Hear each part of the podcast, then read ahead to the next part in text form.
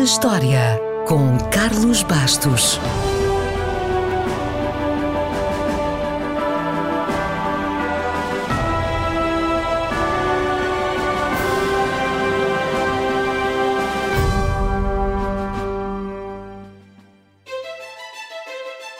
A 27 de maio de 1930, na cidade de Nova York, foi inaugurado o edifício Chrysler, que, com os impressionantes 319 metros de altura, foi a mais alta estrutura construída pelo homem até aquele momento. As cidades dos Estados Unidos, assim como as do resto do mundo, eram tradicionalmente construídas por prédios baixos. As pirâmides não entram nesta categoria, ok? Até porque tinham poucas janelas, não tinham escritórios e também ninguém vivia lá. Literalmente. Mas pronto, depois da Guerra Civil e do forte crescimento económico, os prédios começaram a ficar cada vez mais altos na América.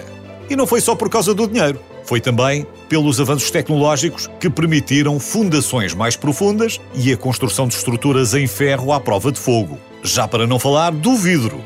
E depois, também surgiram, na mesma altura, novas invenções que nos facilitaram a vida, como o elevador ou a iluminação elétrica. Ou seja, construir um prédio alto não só passou a ser tecnicamente viável, como passou a ser comercialmente interessante. Já agora, só por curiosidade, o primeiro desses edifícios gigantes, o Home Insurance Building, foi construído em Chicago e tinha 42 metros de altura.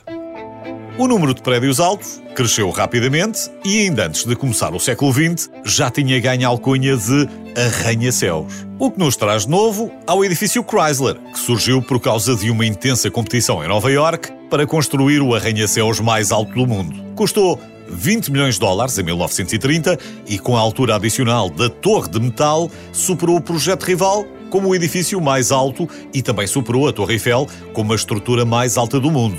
Curiosamente, essa mega agulha de metal, que ainda funciona hoje como antena, no design original servia para ancorar os dirigíveis, que seriam, pensava-se, o futuro da aviação comercial. Mesmo assim, apesar do esforço, o edifício Chrysler só foi o edifício mais alto do mundo durante 11 meses. Continua, no entanto, a ser um ícone mundial, muito graças às suas linhas, que já apareceram em muitos filmes e que ganham frequentemente as votações realizadas entre arquitetos de todo o mundo. Mas, como lhe disse, só foi o edifício mais alto do mundo durante 11 meses, antes de ser superado por outro marco da cidade de Nova York, o Empire State Building. Esse também apareceu em mais de 90 filmes, mas nenhum lhe deu tanta fama como King Kong.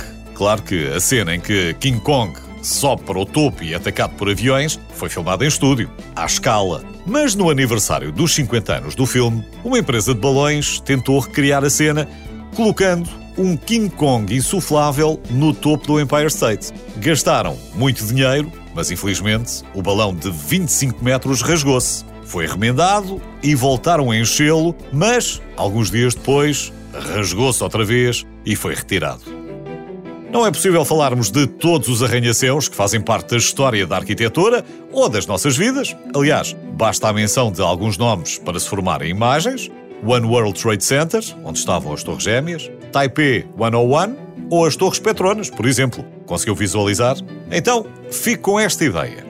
Todos estes edifícios têm à volta de 500 metros de altura. Ainda assim, seria preciso pôr-lhes o edifício Chrysler em cima para chegarem aos inacreditáveis 828 metros de altura do Burj Khalifa, no Dubai.